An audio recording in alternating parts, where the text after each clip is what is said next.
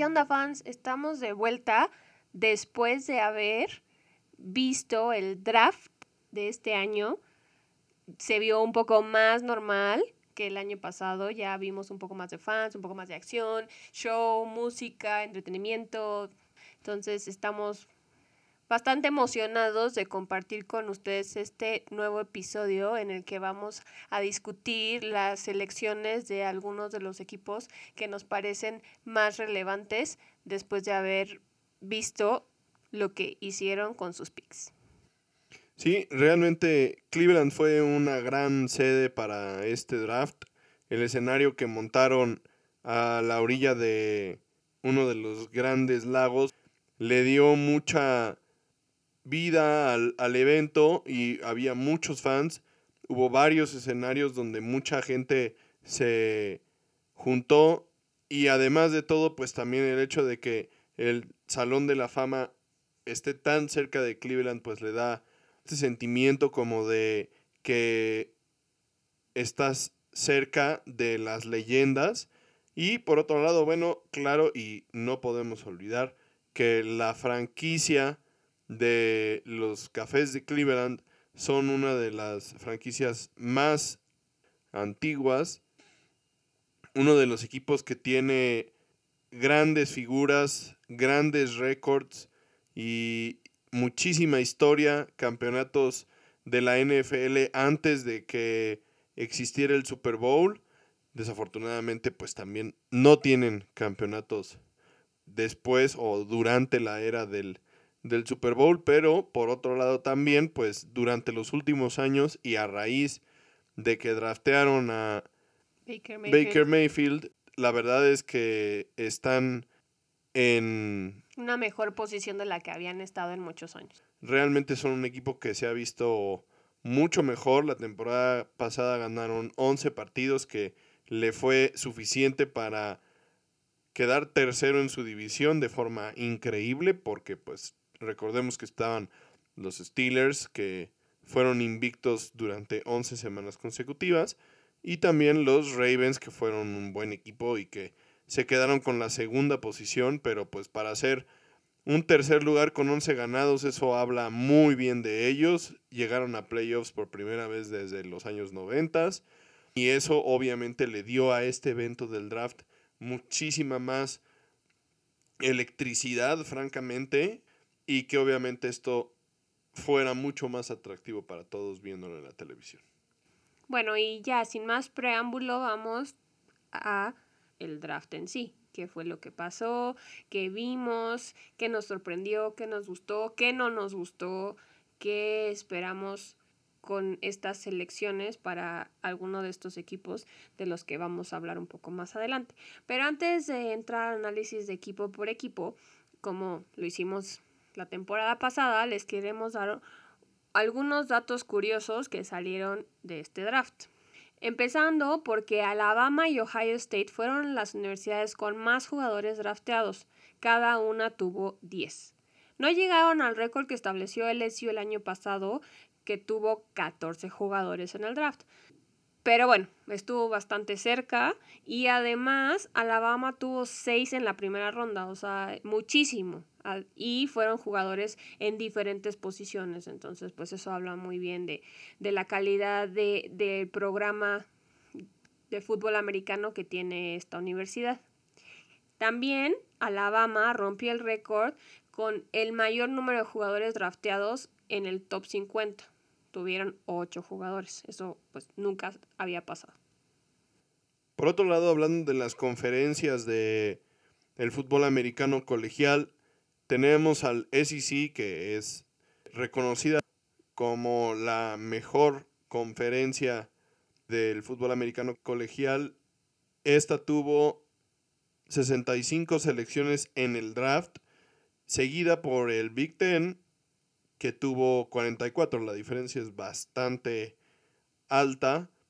También importante notar que, por ejemplo, el Big 12 no tuvo ninguna selección en la primera ronda, cosa que es igualmente un nuevo récord, ya que nunca había sucedido que un, una conferencia como el Big 12, que es reconocida como una de las Power 5 o de las cinco más importantes, y que tiene a universidades como Oklahoma o Texas dentro de, de sus filas, pues no cuente con, con un, un, solo jugador dentro de los primeros 32 selecciones, pues sí es de llamar la atención, la verdad. Por otro lado, pues también como dato curioso, los Bucaneros se quedaron con Mr. Irrelevant, o sea, el último pick de la, del draft, el número 259, y seleccionaron al linebacker Grant Stewart de la Universidad de Houston, otro de estos pequeños nuggets a los cuales podemos ponerle atención y, y seguir durante pues lo que viene hacia adelante, que es la pretemporada como tal y los training camps, pues veremos si Grant Stewart se queda dentro del equipo y pues participa dentro de la defensa del Super Bowl de los Bucaneros. El último dato curioso que les queremos compartir es otro récord que se rompió con ocho corebacks drafteados en las primeras tres rondas del draft. El récord anterior era de siete corebacks drafteados en las primeras tres rondas en seis ocasiones diferentes. La más reciente fue en el 2012 y esta fue la clase de donde salieron Andrew Locke, Robert Griffin III y Russell Wilson. También recordemos que en esa clase está Kirk Cousins, que pues sigue siendo también coreback titular de los vikingos de Minnesota. Robert Griffin pues todavía está como coreback de segundo equipo en Baltimore. Tuvo acción eh, la temporada pasada. Obviamente Russell Wilson, quien fuera drafteado en la tercera ronda junto con eh, Kirk Cousins, pues es el coreback titular de los Seahawks. Y como olvidar a Andrew Locke, que pues fuera uno de los jugadores eh, más relevantes de, ese draft y que además de todo también pues es parte de la historia de este draft y pues el sucesor de Peyton Manning en Indianapolis y, y, que tuviera bastante éxito con ellos y desafortunadamente pues las lesiones terminaron con su carrera de forma muy prematura.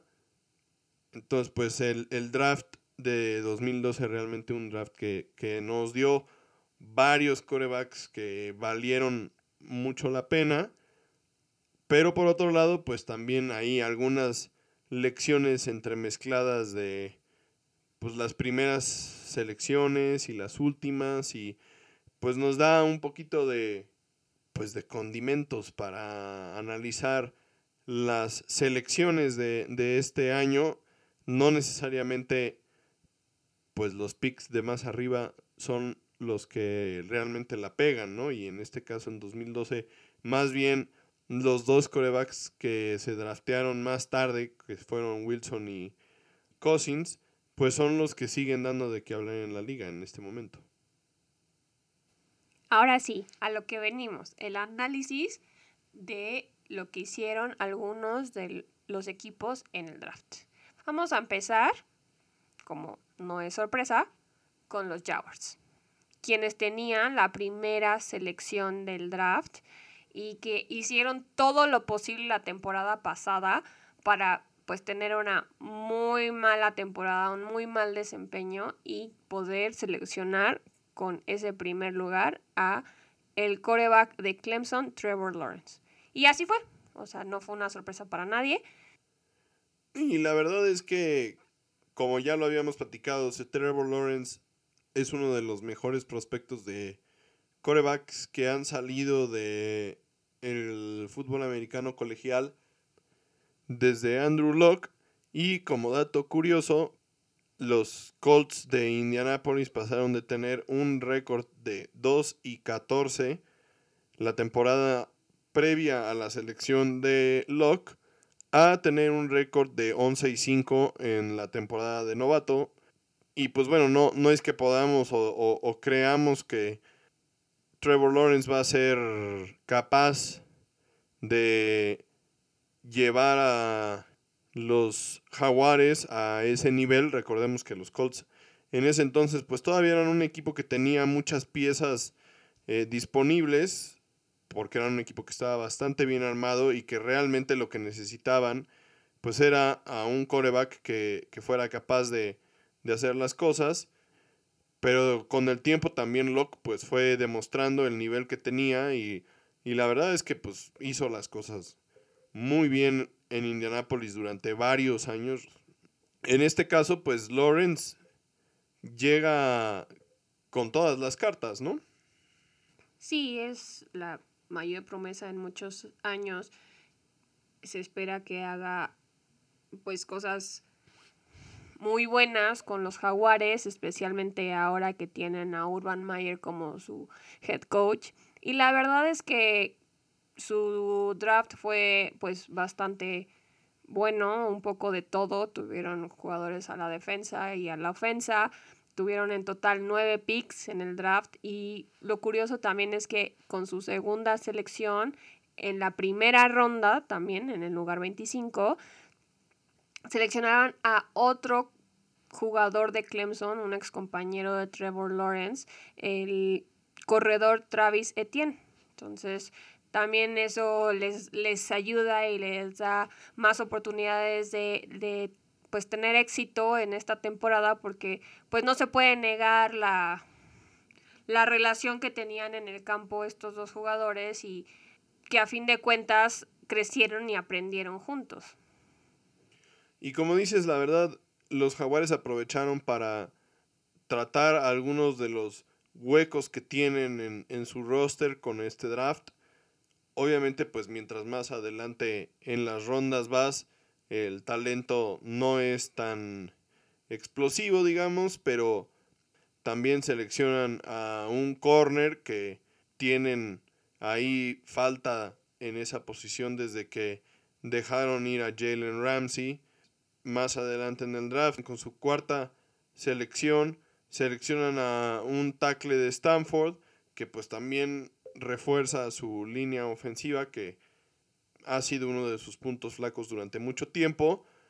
Y la verdad es que otra de, de los temas muy importantes con los jaguares es que sus primeras cinco selecciones, todas estaban dentro de los primeros 70 picks, o sea, realmente su, su quinta selección fuera número 65.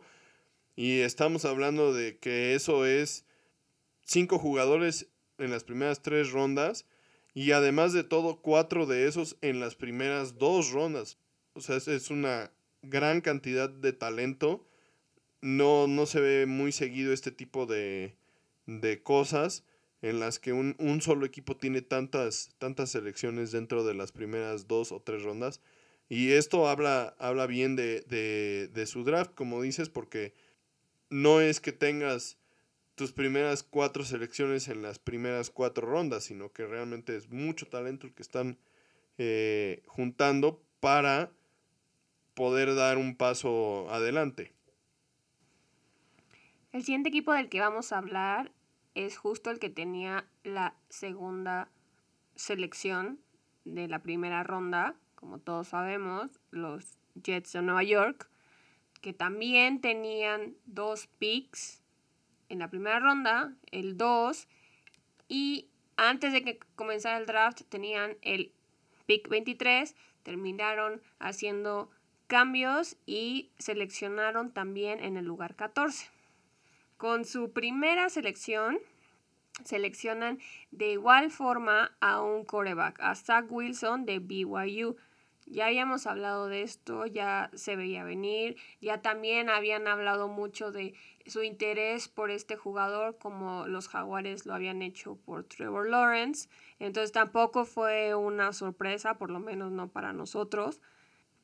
Aquí lo importante es que parece que no quieren repetir el error que cometieron con Sam Darnold al no darle una oportunidad armando un buen equipo a su alrededor.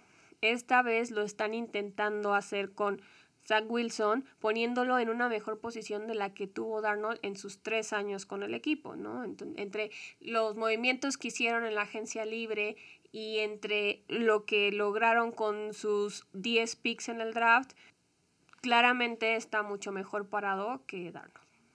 Y la verdad es que en el draft también lograron algunos de los objetivos que tenían para algunas de las otras posiciones, en especial la línea ofensiva, que con su segunda selección en la primera ronda hacen un trade con los vikingos de Minnesota para seleccionar a Elijah Vera Tucker, quien es eh, guard de la Universidad del el Sur de California el mejor GAR eh, rankeado dentro de los top 50 de los prospectos, que además de todo, pues era uno de los dos o tres mejores linieros ofensivos disponibles en, la, en el draft. Entonces, es un excelente pick para darle seguridad a Zach Wilson, porque como bien dices, parte del tema con los Jets, pues e, era la falta de talento que rodeaba a Sam Darnold, quien honestamente pues nunca tuvo una, una oportunidad seria de probar su valor en el equipo y otro de esos temas era la falta de jugadores de habilidad en el campo que le ayudaran, ¿no? Y por otro lado, también con, la, con su primer pick de la segunda ronda, la número 34, seleccionan a Elijah Moore de la Universidad de Mississippi, de Ole Miss.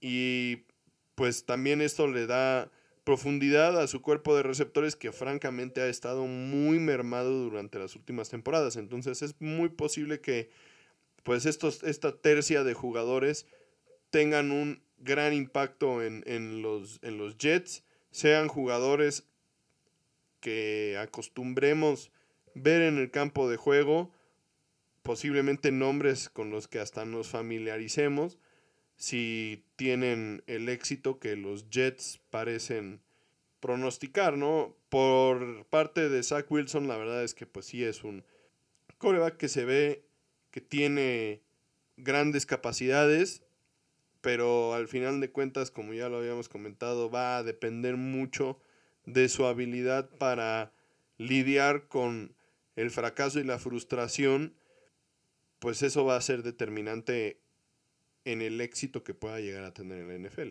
Bueno, no solo eso, también el cocheo que, que le puedan dar, ¿no? Porque a fin de cuentas este era uno de los dos corebacks que habíamos mencionado que necesitaban ser moldeados por su background de dónde vienen, universidades no tan grandes, con pocas repeticiones en el campo, entonces también tanto lo que tú mencionas como lo que puedan sacarle sus coaches va a ser muy importante. Dentro de todo, un draft bastante bueno para los Jets. con la segunda mitad de sus picks se enfocaron en la defensa, drafteando a tres safeties, dos corners y un tackle defensivo. Lo único que podríamos decir que, que les faltó fue un pass rusher y eso puede pues resultarles contraproducente y, costarles bastante caro dentro de la temporada, pero dejaron solo un hueco en lo que de, de, los muchos que tenían. Bastante buen draft por parte de los Jets. Y bueno, ahora vamos a hablar de uno de los drafts más controversiales. Es el turno de los 49 de San Francisco que obviamente, como ya habíamos platicado, hipotecaron prácticamente su futuro para poder cambiar y subir en el draft de su posición número 12 hasta la número 3 en un trade que involucró en total a tres equipos, varios movimientos, un montón de selecciones que se eh, intercambiaron y finalmente, pues los 49 estaban ahí eh, con la tercera selección. Durante mucho tiempo se habló de que el favorito para Kyle Shanahan era Mac Jones. empezó a haber mucho revuelo y quejas por parte de la afición. Y finalmente, en las últimas semanas empezó a haber un poquito más de, de ruido respecto a que la selección podría ser Trey Lance. Y bueno, el jueves nos llevamos la sorpresa de que efectivamente Trey Lance era el coreback que los 49 seleccionaban. Una selección que tuvo evaluaciones o comentarios muy variados, ¿no? Sí, a mí en lo personal no me parece la mejor decisión. Nada en contra de Trey Lance de North Dakota State. Me parece que es un, por lo que hemos visto de él, una muy buena persona, un muy buen jugador. Me cuesta trabajo decir esto porque pues a nadie se le desea el mal y menos a niños que están persiguiendo un sueño de toda la vida. Pero no me parece que el cambio y todo lo que ellos dieron a cambio para estar en el lugar 3 haya sido bien aprovechado seleccionándolo a él, considerando que tenían todavía muchas opciones de corebacks en la mesa. Regresando a Justin Fields, obviamente para mí y creo que para ti también era la mejor opción después de Trevor Lawrence, pero bueno, ellos nunca consideraron que Justin Fields fuera una opción. Pero entonces me parecía mucho mejor Mac Jones. Pero bueno, a mí nadie me habló, no me consultaron y si esta selección les sale mal, pues para mí mejor porque a fin de cuentas están en la división de los Seahawks. Sí concuerdo contigo básicamente en todo lo que dices, o sea, no, por supuesto, no deseamos que fracase Trey Lance. Al contrario, si seguramente que si Trey Lance hubiera sido un coreback seleccionado en la segunda ronda, por ejemplo, sería un pick muy inteligente, una selección bastante interesante por el nivel atlético y su talento, pero honestamente es un jugador que hoy por hoy tiene muchísimos huecos en su, en su juego, o sea, no, no, no es un coreback probado, es una, un, jugador que tuvo 300 intentos de pases en su carrera como, como coreback de colegial, tiene dos años de no jugar, solamente fue titular un año. Y, eso, todo eso influye muchísimo en, en, la posibilidad de tener éxito en el siguiente nivel. Y si evaluamos el pick con todas sus repercusiones, todas las aristas que tiene por lo que dejó ir San Francisco para llegar ahí, obviamente necesitas a alguien que, que tenga muchísimo nivel, muchísimo talento pero también necesitas a alguien que te dé seguridad, alguien que no sea un volado y, que su éxito no esté en las manos de tu staff de cocheo y de su capacidad de llevar su talento hasta ese gran nivel que puede tener, ¿no? Especialmente en la situación que se encuentran los 49ers con Jimmy Garapolo, ¿no? O sea, entre que sí se quieren hacer de él y entre que no, y que solo ha jugado 30 juegos de temporada regular en los cuatro años que ha estado con el equipo. O sea, eso la verdad es que no los tiene en, un, en una muy buena posición en la división más complicada de la liga. Teniendo a Justin Fields ahí disponible, como dices, pues los Jets no lo seleccionaron porque se enamoraron de Zach Wilson, que también es un gran talento. Y entonces tú siendo los 49, pues te cae como en bandeja de plata esta posibilidad de draftear a alguien que tiene un gran nivel de talento y que además de todo estaba probado porque había jugado varias temporadas en el Big Ten, no había perdido ningún partido en su carrera como coreback en el Big Ten, fue campeón del Big Ten dos veces, llevó a su equipo a un campeonato nacional que perdieron, por supuesto, al juego del campeonato nacional, pero un jugador que, tiene otro nivel y que además de todo tiene un nivel de seguridad mucho más alto que Trey Lance. Se la jugaron. La verdad es que esta es una apuesta. Están poniendo obviamente todas sus canicas en una bolsa. Y esa bolsa no es la de Trey Lance. La bolsa es Kyle Shanahan. Él es la clave. Si Kyle Shanahan puede llevar a este muchacho al nivel que se tiene proyectado que puede alcanzar, entonces esto, todo esto que, se llevó a cabo para, para que seleccionaran a Trey Lance, pues sería un éxito. Pero si Kyle Shanahan falla, entonces esto será un desastre descomunal.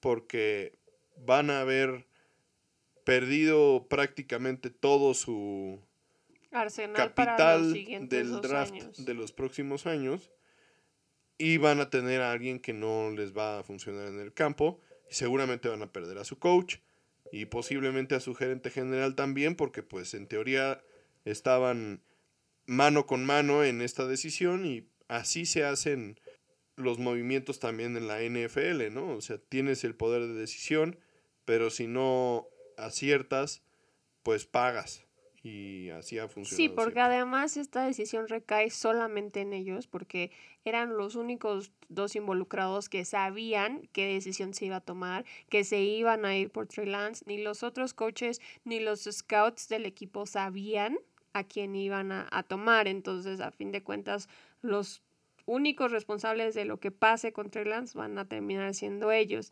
Y también esto pues complica un poco más las cosas porque pues siendo un coreback que no está aprobado y que está tan inmaduro en el sentido de, de, lo que tiene para ofrecer, porque tiene talento, pero pues como bien decías, como diamante en bruto, no te puedes arriesgar tampoco ya a dejar ir a tu único coreback veterano, ¿no? Por más que no, por más que sea de cristal, entonces, si hubieran conseguido un coreback a lo mejor como Justin Fields, que tiene más experiencia, que, que, ya sabes que te puede dar los resultados si lo pones en el ambiente correcto, pues podían haber hecho ese movimiento de dejar ir a Jimmy Garoppolo a los Patriotas, que están bastante interesados en recibirlo, pero pues ahora necesitas a alguien que lo guíe, ¿no? Y necesitas a alguien que le enseñe cómo funcionan las cosas, de alguien del que pueda aprender eso también es algo que, se tiene que considerar, ¿no? O sea, yo, yo no estoy segura de que Trey Lance vaya a ser el titular cuando empiece la temporada. Y hablando un poquito de el resto de las selecciones de los 49 en este draft, me parece a mí personalmente que por los problemas que tuvieron de lesiones en la línea defensiva en particular, debieron de haber buscado algo de talento para darles profundidad en caso de que tuvieran una situación similar, pero pues no lo hicieron así, más bien buscaron eh, linieros ofensivos profundos y corredores durante todo el, todo el draft, así es que pues dejaron un poco olvidado el centro de su, de su defensiva y recordemos que pues este es un equipo que tiene muchísimo talento y que su problema durante la temporada pasada fueron justamente las lesiones, que tuvieron lesiones en todos los niveles. Recordemos que Kittle estuvo lesionado, Garapolo estuvo lesionado, sus corredores estuvieron lesionados, Divo Samuel, su receptor, estuvo lesionado. Sherman. Nick Bosa estuvo lesionado. Así es que uno tras otro, tras otro, tras otro, tras otro, tras otro, fueron cayendo. Entonces, me parece que más allá que, que tener eh, pues huecos u, hoyos en su roster eh, que tuvieran que llenar porque les hacía falta talento, más bien a los 49 pues les hacía falta profundidad, jugadores que pudieran darle descanso con calidad a algunos de estos jugadores importantes que tienen, pero como ya lo mencioné, no lo hicieron así. Me parece que no fue un excelente draft para ellos, eh, independientemente del, del, pick de Trey Lance que hicieron en su, en la con la tercera selección. Y la siguiente selección fue de los Falcons, una que ya habíamos dicho que va a ser como de las más importantes en este draft, de la que más había dado de qué hablar, porque tenían dos caminos claros que seguir y los cuales podrían traerles muchos beneficios cada uno a su manera, dependiendo de en lo que querían enfocarse. Tenían el pick 4 y tenían 9 picks en total en el draft. Y entonces, en este punto todavía tenían la posibilidad de draftear un coreback, estaban Justin Fields, estaban Mac Jones disponibles, porque pues a fin de cuentas su coreback ya no está en su prime, ya no está en sus mejores años, probablemente le quede todavía vida en el campo, pero no se está haciendo más joven. Y tenían que empezar a pensar en qué va a pasar cuando haya que retirarlo. Pero por otro lado, no podían dejar pasar tampoco la posibilidad de draftear al mejor prospecto de todo el draft. Y bueno, finalmente eso fue el camino que eligieron el Tyrant de Florida, Kyle Pitts. Y la verdad es que pues al final de cuentas en mucho influye el contrato que tiene Matt Ryan, que pues al final de cuentas es un contrato súper, súper millonario la administración anterior de Atlanta se lo dio buscando que fueran eh, los pues eh, su último contrato en la liga para que se retirara como jugador de los Halcones de Atlanta, reconociendo y premiando un poco su participación y su habilidad al llevarlos a, a un Super Bowl. Lo que sucedió después fue que pues la verdad el equipo perdió el rumbo completamente y finalmente la temporada pasada dejan ir al coach Dan Quinn, que ahora es el coordinador defensivo de los Vaqueros, y empiezan de nuevo con un nuevo head coach en Arthur Smith y un nuevo gerente general, pero pues al final de cuentas el contrato que tiene eh, Ryan pues no, no lo pueden quitar y eso es parte de lo que determina hacia dónde se van a mover en el draft. Entonces, como no pueden deshacerse de Matt Ryan y no pueden darle una oportunidad real a un nuevo coreback en este momento, pues claramente lo mejor que les quedaba era seleccionar, como dices, al mejor jugador en el draft que les cae a ellos con la cuarta selección y le dan a Matt Ryan pues un, un jugador muy habilidoso para intentar alargar su, su, carrera, ¿no? Que estos últimos años de, de, su carrera sean muy explosivos. Realmente dentro de lo que podían hacer me parece que es algo interesante.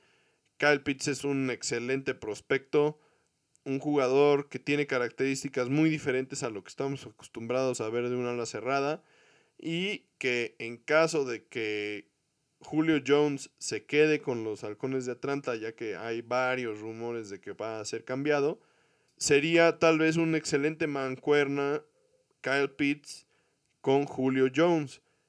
Y a eso le sumas a Calvin Ridley y pues ahí vamos, ¿no? Una y otro y otro más. Creo que, creo que es este un, una gran situación en este momento obviamente tenían muchísimos más hoyos, en especial a la defensiva, que más o menos eh, intentaron cubrir con el safety Richie Grant de la Universidad de Central Florida con la, con la selección número 40. En la línea ofensiva draftearon al guard Jalen Mayfield de la Universidad de Michigan con el pick número 68 en la tercera ronda. Y pues con estos tres picks consiguen a un playmaker y intentan eh, obtener talento para, para, intentar subsanar algunos de los de las complicaciones que tienen en, en su roster. Habrá que ver cómo funcionan tanto el safety como el guard, porque pues, son, son pues, posiciones en las que claramente necesitan mucha ayuda. Yo creo que están muy contentos con su selección eh, de Kyle Pitts, porque a fin de cuentas de los nueve picks que tuvieron en el draft, seis fueron a la defensiva. Habrá que ver qué tan buenos picks para ellos resultan. Y pues por otro lado, eh, después del draft, como agente libre, seleccionaron al coreback de Stanford, Felipe Franks. Entonces, pues no es un nombre que, que haya sonado mucho ni nada por el estilo, pero también es una muy buena posición para él porque le va a aprender muchísimo a Matt Ryan que ahora ganó pues por lo menos un par de años más de, de liderar esta ofensa que se va a volver, como bien dices, mucho más explosiva con, con las armas que le dieron. Entonces, pues puede que, que haya sido una situación de ganar-ganar para él y para el equipo, ¿no? Entonces, dentro de todo, un, draft pues bastante... Interesante. Interesante, y, pero también bastante promedio, ¿no? Porque tienes un jugador clave, un jugador que va a ser un playmaker, un jugador del que se espera muchísimo, un jugador que para muchos, como ya hemos mencionado, es un futuro Hall of Famer sin haber pisado siquiera un campo de fútbol americano profesional. Pero pues otros picks que pueden ser buenos, promedio, que todavía no sabemos qué esperar. Y bueno, pues la siguiente selección de la que queremos hablar un poco de dos equipos con situaciones un poco parecidas. Por un lado, los Bengals de Cincinnati, que tienen a su coreback de segundo año en Joe Burrow, y los Chargers de Los Ángeles, que tienen a su coreback de segundo año Justin Herbert, y ambos equipos se encontraban con una decisión importante. Proteges o le das seguridad a tu coreback que claramente demostró tener muchísima capacidad o le das a tu coreback que demostró tener muchísima capacidad un playmaker que le dé opciones para pues, hacer jugadas grandes, ¿no? Y ambos equipos tomaron caminos diferentes, que son muy interesantes. Sí, en primer lugar, los Bengals decidieron, como dices, darle armas a Joe Burrow para que brille aún más de lo que lo vimos brillar la temporada pasada, por lo menos los juegos en los que estuvo en el campo antes de su lesión tan aparatosa, aparatosa complicada, dolorosa que tuvo. Entonces, con el pick número 5 en la primera ronda, deciden draftear al receptor de LSU, Jamar Chase. Aquí la pregunta para mí es, ¿por qué seleccionar a un wide receiver cuando alguien como el tackle Penny Sewell aún está disponible y es alguien que podía evitar que la situación que sufrió Burrow el año pasado se repita? Tal vez no sé, por un lado le pusieron mucho valor a la conexión que tuvieron Jamar Chase y Joe Burrow en LSU que los llevó a ganar un campeonato nacional, que a fin de cuentas sí es algo importante y sí es algo que considerar, pero si perdiste a tu jugador tan prometedor a la mitad de la temporada porque no tenías quien lo protegiera, ¿por qué repetir eso? Es correcto eso. O sea, a mí me parece una oportunidad que dejaron ir y un riesgo innecesario de tomar porque no importa si Jamar Chase es Jerry Rice, si Joe Burrow no se puede mantener de pie para aventar el balón, pues de nada sirve que sea Jerry Rice, ¿no? El fútbol americano y en especial la posición de receptor es un deporte 100% de equipo. Tú como receptor dependes 100% de que tu coreback pueda lanzarte el balón. Y obviamente pues de que tu coreback tenga el talento suficiente para hacerlo bien. Esa parte ya la había demostrado Burrow el año pasado. Pero el problema es que pues la línea ofensiva de los Bengals no ha demostrado tener la capacidad de poder proteger a Joe Burrow.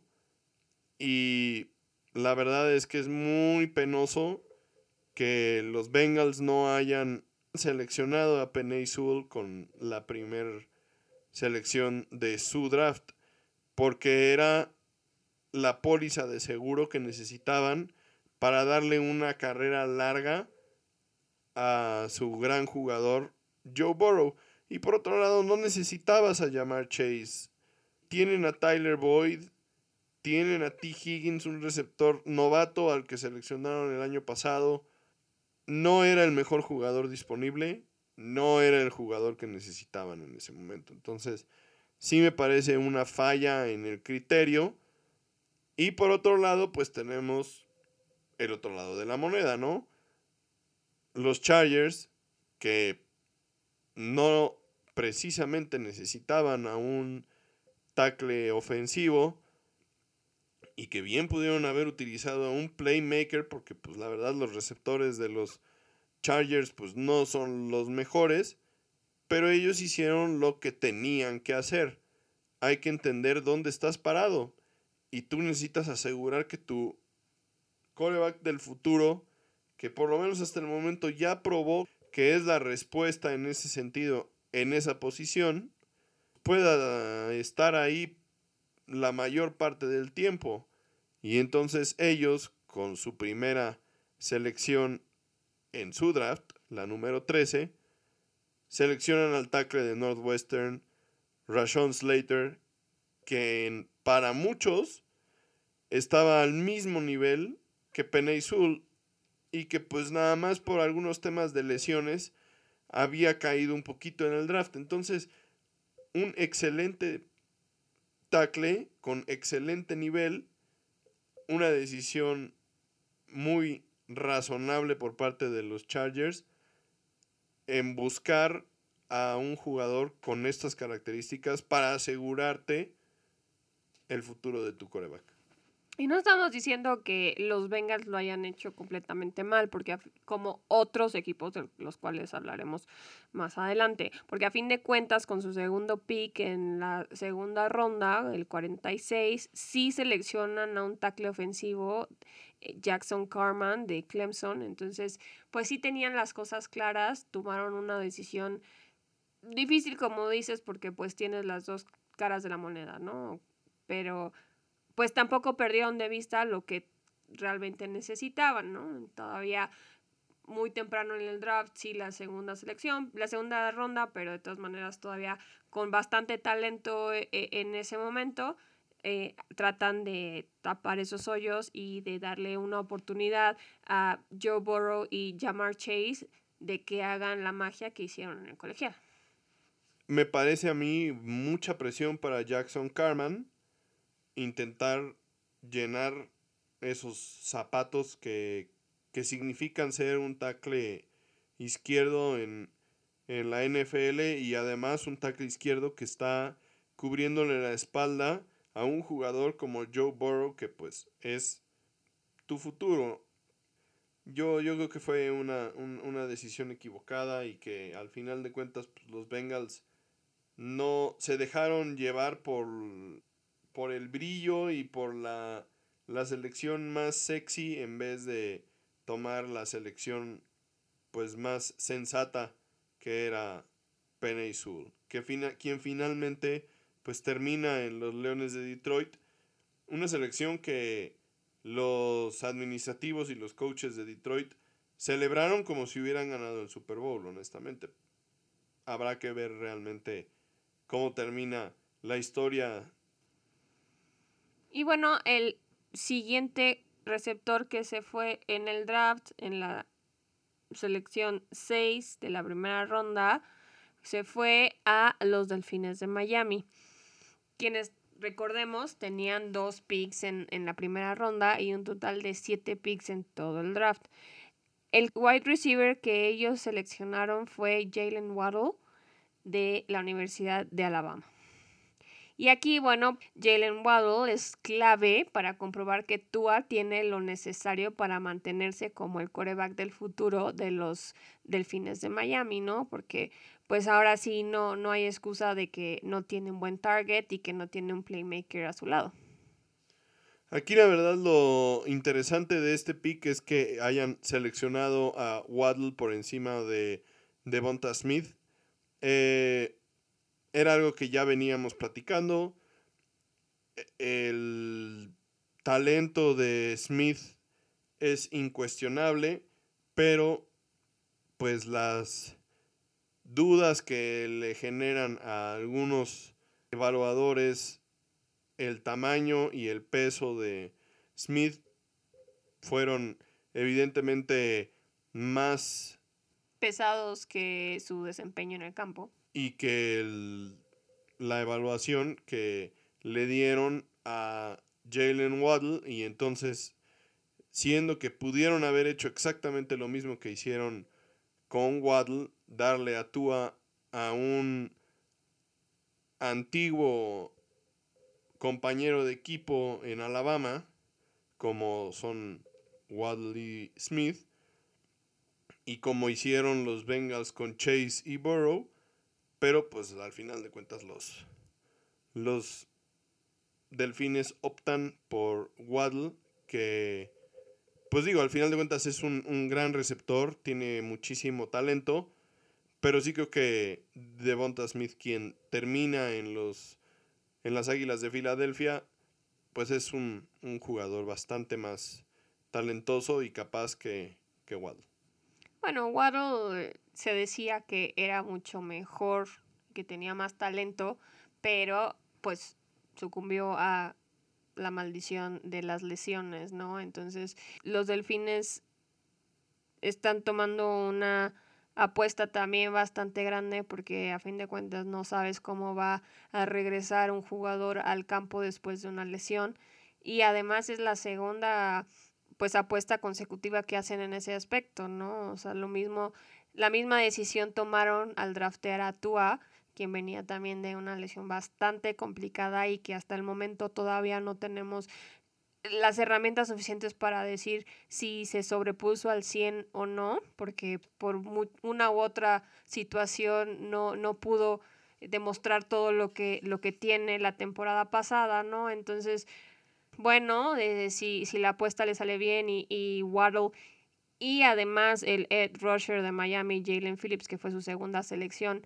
que también sufre de lesiones, pueden sobreponerse a estas situaciones y pueden mantenerse sanos y, y en una sola pieza dentro del campo, pues les va a salir muy bien estos movimientos que hicieron, ¿no?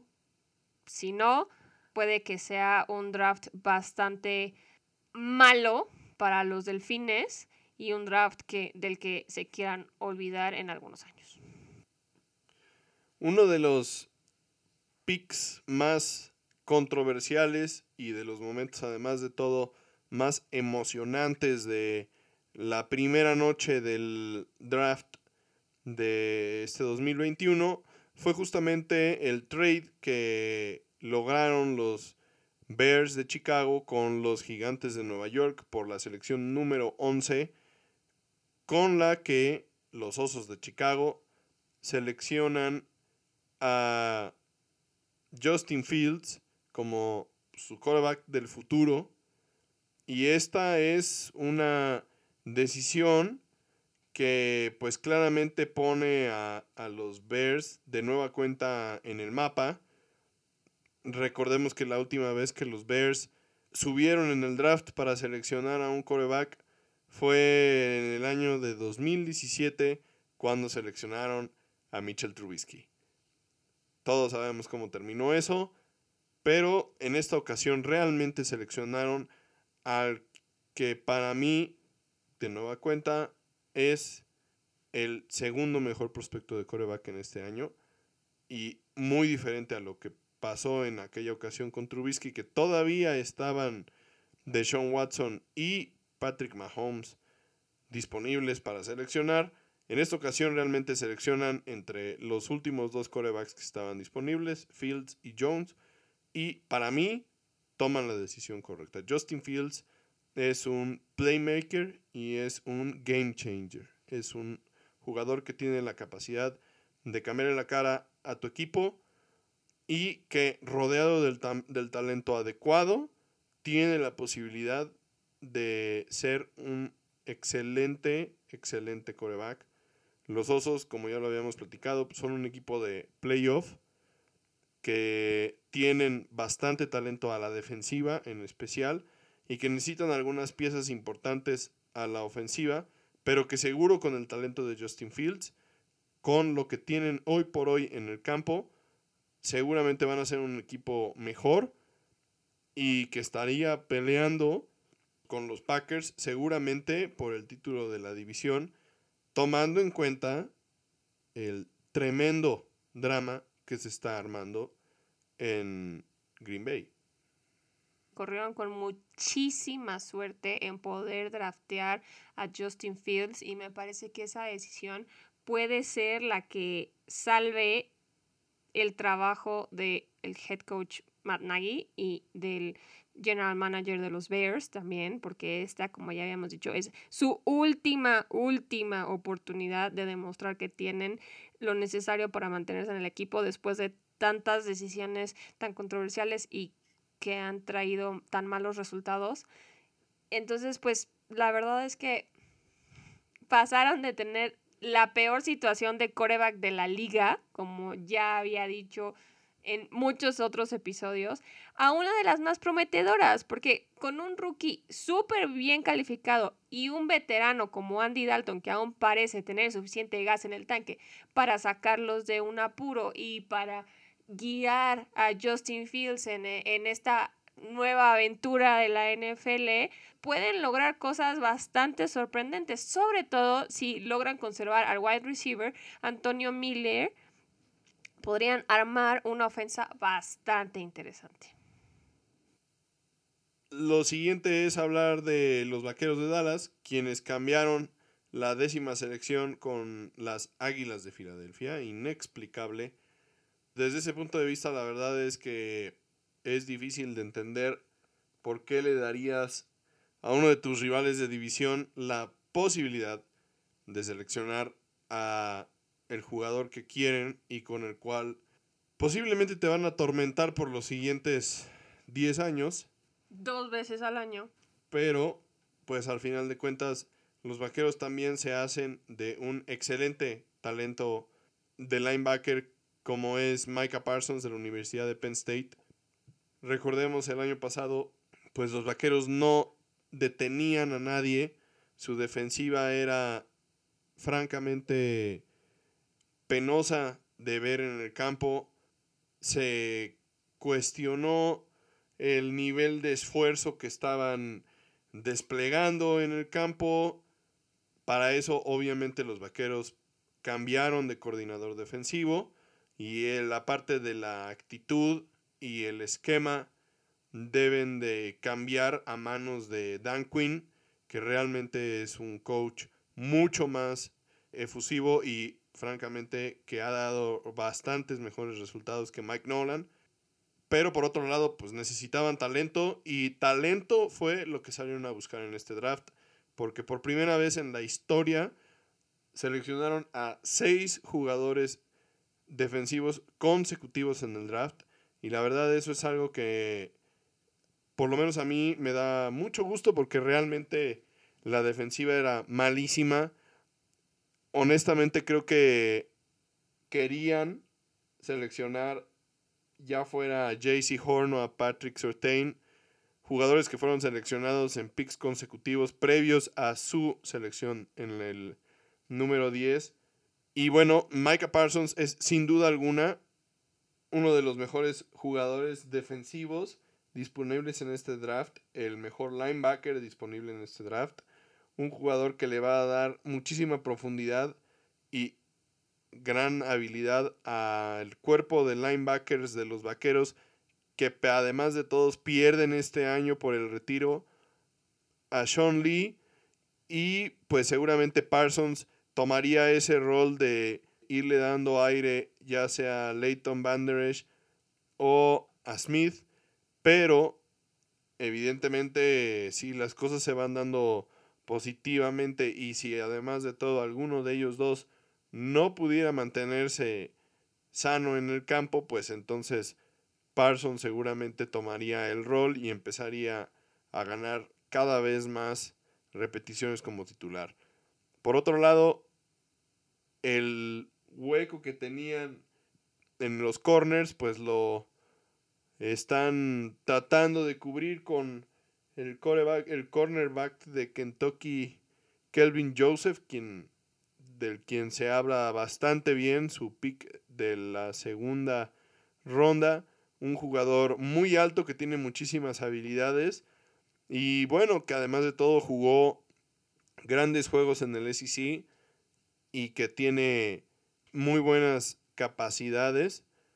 Entonces, francamente, un draft en el que los vaqueros intentan cubrir varios de los huecos que tienen a la defensiva y es prometedor porque normalmente cuando uno piensa en un draft de los vaqueros, siempre salen a relucir los momentos de poca lucidez por parte del dueño Jerry Jones en las que selecciona al jugador más sexy, como hubiera sido llamar Chase, por ejemplo, o Kyle Pitts, en lugar de realmente seleccionar jugadores con alto nivel de talento en posiciones de alta necesidad. Este era un draft en el que se tenía que privilegiar esa estrategia. Así se hizo. No son jugadores sexys, no son llamativos, son lo que los vaqueros necesitaban. Esperemos a ver qué tal se desempeñan en el campo. Y bueno, con el pick número 15 en la primera ronda tenemos a los Patriots, quienes también corrieron con muchísima suerte, como los Bears, de, poder haber drafteado a un jugador con mucho talento, ¿no? Ellos consiguen al coreback Mac Jones de Alabama, se especulaba que si las cosas empezaban a mover más iban a tener que hacer algunos cambios con otros equipos para poder subir y poder draftear a un coreback, porque aunque tienen varias opciones en el roster, empezando por Cam Newton, ya habían dejado claro que tenían interés en draftear un coreback, ¿no? Y entonces Mac Jones fue su mejor opción, un jugador que muchos piensan que es buena selección para los Patriotas porque nos recuerda a Tom Brady en su draft, un jugador que como ya habías dicho no es el más atlético, no es el más dinámico, pero que sabe jugar muy bien el juego, que era el mejor preparado para una un esquema profesional. Entonces, yo creo que le cae como anillo al dedo a Belichick, sobre todo después de una temporada tan mala que no había visto desde que Tom Brady se había lastimado y no había podido jugar. Mala suerte para Cam Newton que, se está agarrando de los dientes a, a, su lugar tanto en los Patriotas como en la liga porque puede que sea su última oportunidad. Entonces, pues veremos qué le puede traer este jugador a los Patriotas que están pasando por un momento de reconstrucción y un momento de, reencontrar su identidad después de que la antorcha de lo que ellos eran se les fue. La verdad es que Mac Jones tiene zapatos muy grandes que llenar y muchas expectativas a su alrededor. Entonces, estaremos muy atentos a lo que Mac Jones pueda hacer con Belichick a su lado. Y bueno, uno de los equipos que claramente es de los que más pasiones levanta son los Steelers y la verdad es que pues un draft en el que al final de cuentas su necesidad para cubrir o conseguir un sucesor para Ben Roethlisberger pues está completamente fuera de lo de las del alcance por lo lejos que estaban de poder subir con un trade y colocarse en una posición en la que todavía pudieran intentar lograr conseguir a Justin Fields o a Mac Jones. Pero me parece que hicieron un buen draft al conseguir a un corredor como Najee Harris, quien la verdad tiene características muy interesantes.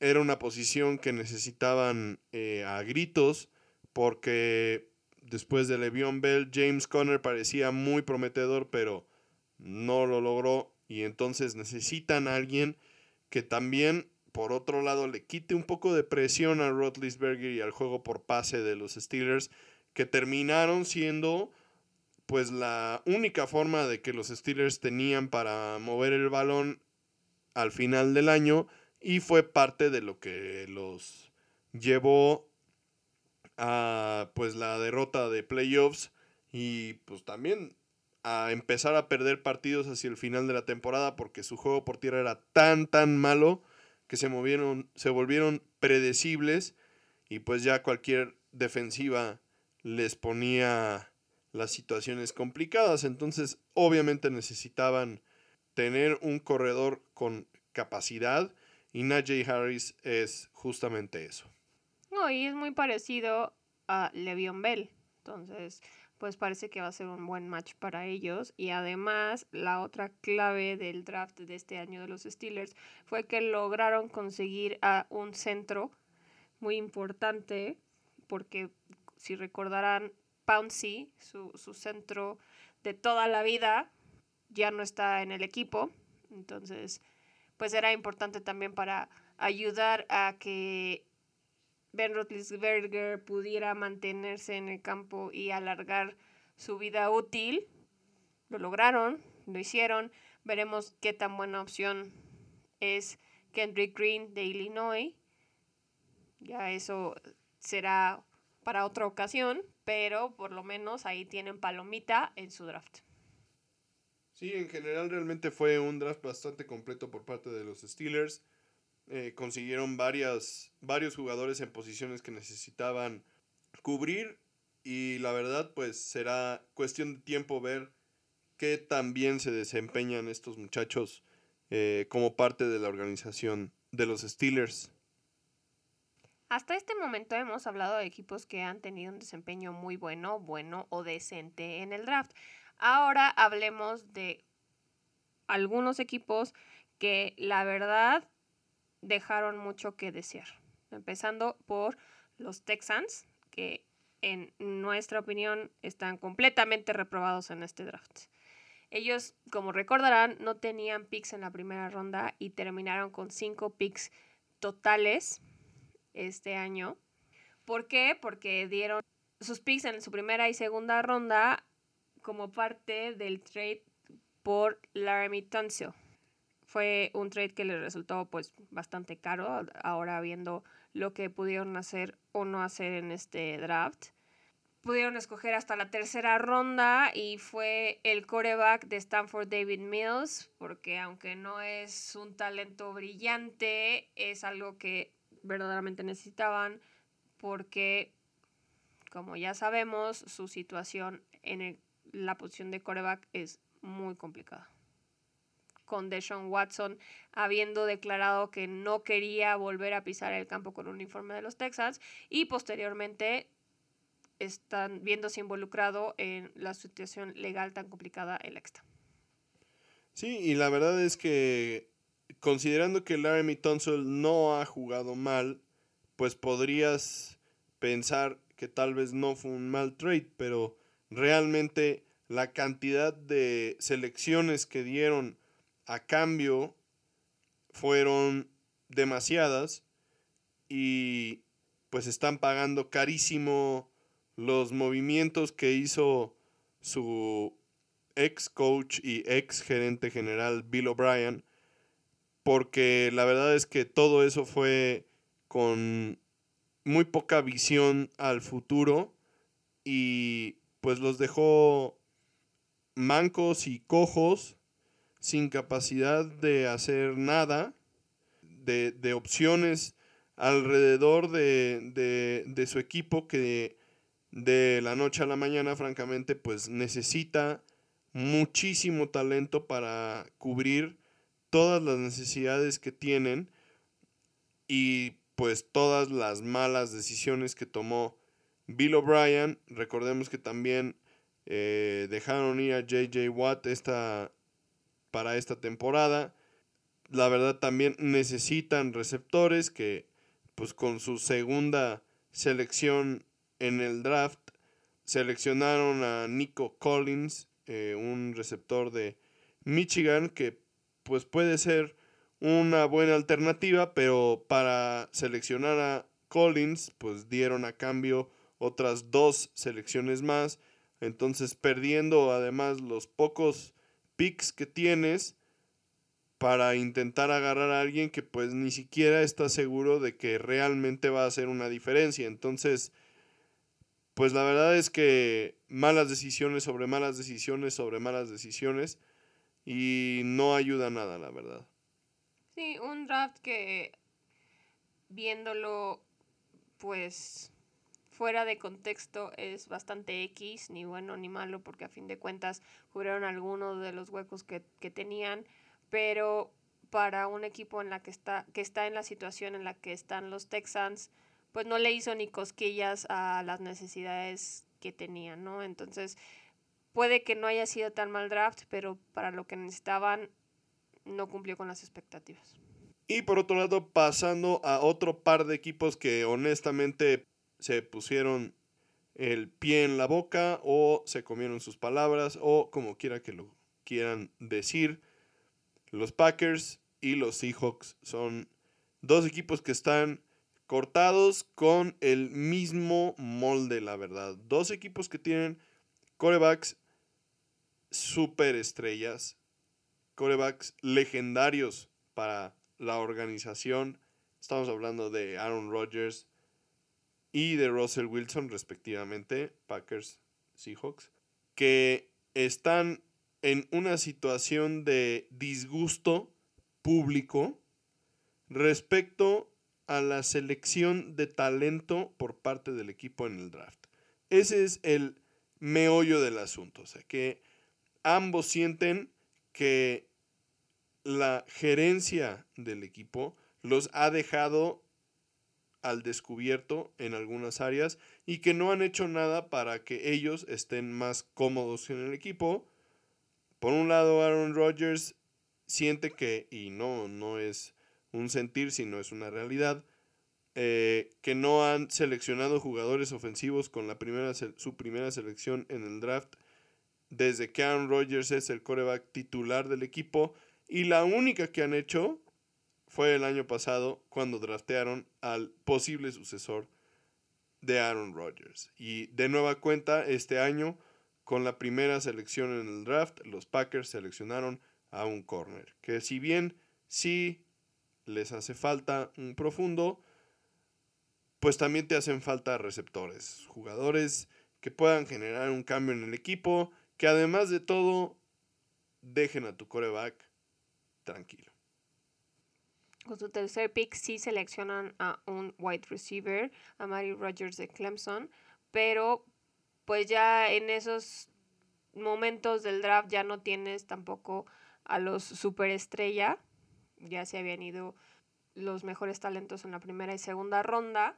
Y como bien dices, aunque sí necesitaban un corner, cuando tu coreback franquicia, cuando tu coreback que te ha llevado hasta donde te ha llevado, te está pidiendo públicamente algo en particular y que además tú tienes la cara de salir a decir que él es lo más importante para ti y que lo quieres mantener y que no te puedes imaginar sin él, ¿cómo vas y haces un draft como este, ¿no? Un draft que en realidad fue relativamente bueno, pero no se enfocaban en cubrir las necesidades que claramente les estaba señalando Aaron Rodgers, ¿no? Y pues el mismo caso con los Seahawks, ¿no? Eh, eh, todo el show que, que se dio después de la, de la temporada donde Russell Wilson eh, dio a entender que estaría abierto a salirse de los Seahawks, un equipo que pues no podemos imaginarnos sin él, un equipo que, que, que, le dio la oportunidad cuando, por ejemplo, los Patriotas no se la dieron en el draft y que ha sido el único equipo con el que ha jugado y que se ha vuelto la cara del equipo. Y te dice que está descontento porque se le ha pasado en el piso durante toda la temporada, que está cansado de que le estén dando golpes y de que no pueda hacer la magia que está acostumbrado a hacer porque no le dan tiempo, porque lo están persiguiendo, porque no puede estar cómodo al momento de lanzar. Y que le contestes, primero que nada, sin picks en la primera ronda, porque pues los diste todos por Jamal Adams. Y además tenían solo tres picks en todo el draft que esto es algo que pocas veces se ha visto. Solo cinco equipos han tenido tres o menos picks en el draft desde 1967. Entonces, si de por sí estabas en una situación bastante precaria porque pues no tenías mucho de dónde rascarle al draft, te volteas y con tu pick 56 escoges a un wide receiver, Dwayne Eskridge de Western Michigan, pues te deja pensando que la verdad es que no le están dando la importancia y el peso a tu jugador estrella, ¿no? Como fan de los Seahawks, no lo puedes creer.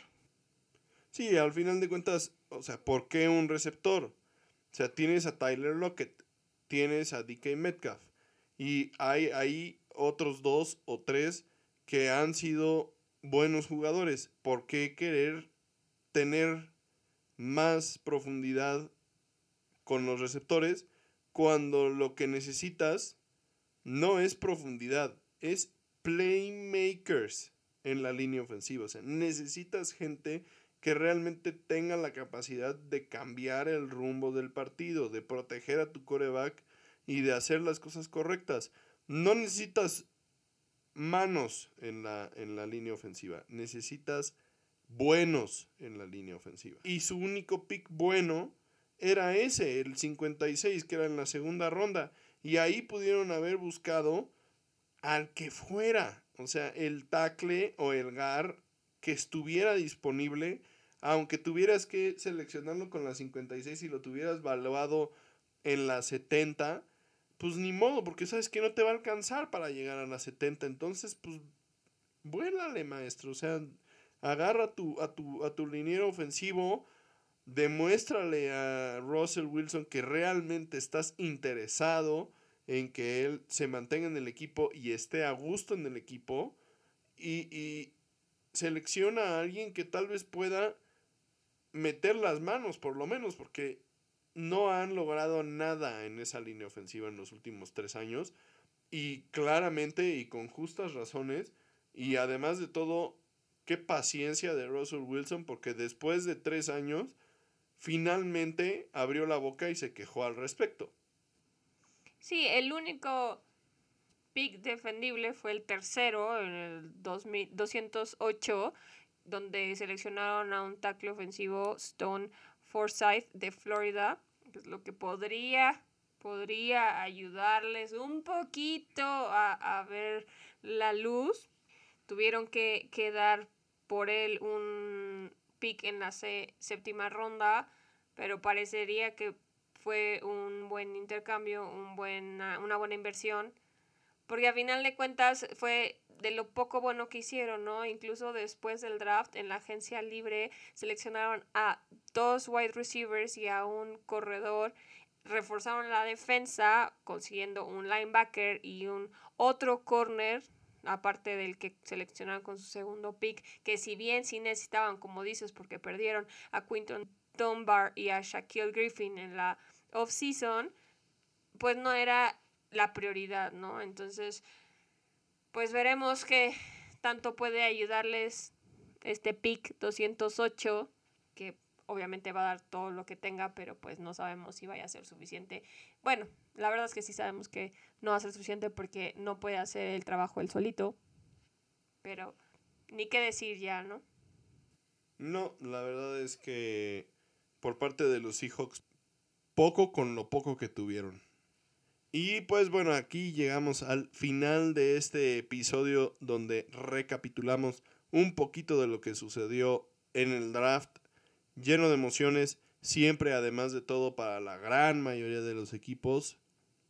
Las semanas después del draft son semanas de muchísima expectativa, semanas que generan muchísima ilusión, que te dejan queriendo empezar la temporada ya.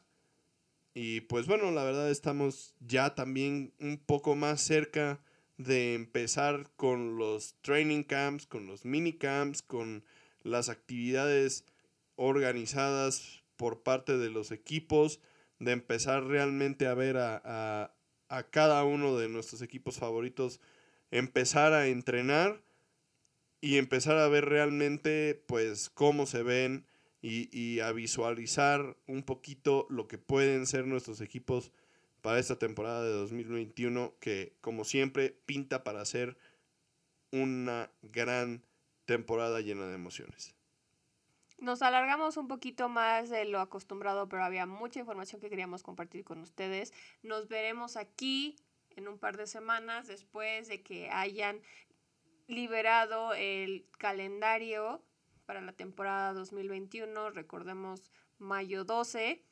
Sabemos que ustedes como nosotros están muy emocionados de saber cuándo se van a jugar esos juegos importantes en la temporada de sus equipos. Entonces, pues aquí esperen con ansias como nosotros esas noticias. De nuevo, muchas gracias por escucharnos. No olviden compartir con todos los fans del americano que conozcan y pues aquí nos vemos la próxima. Gracias. Bye.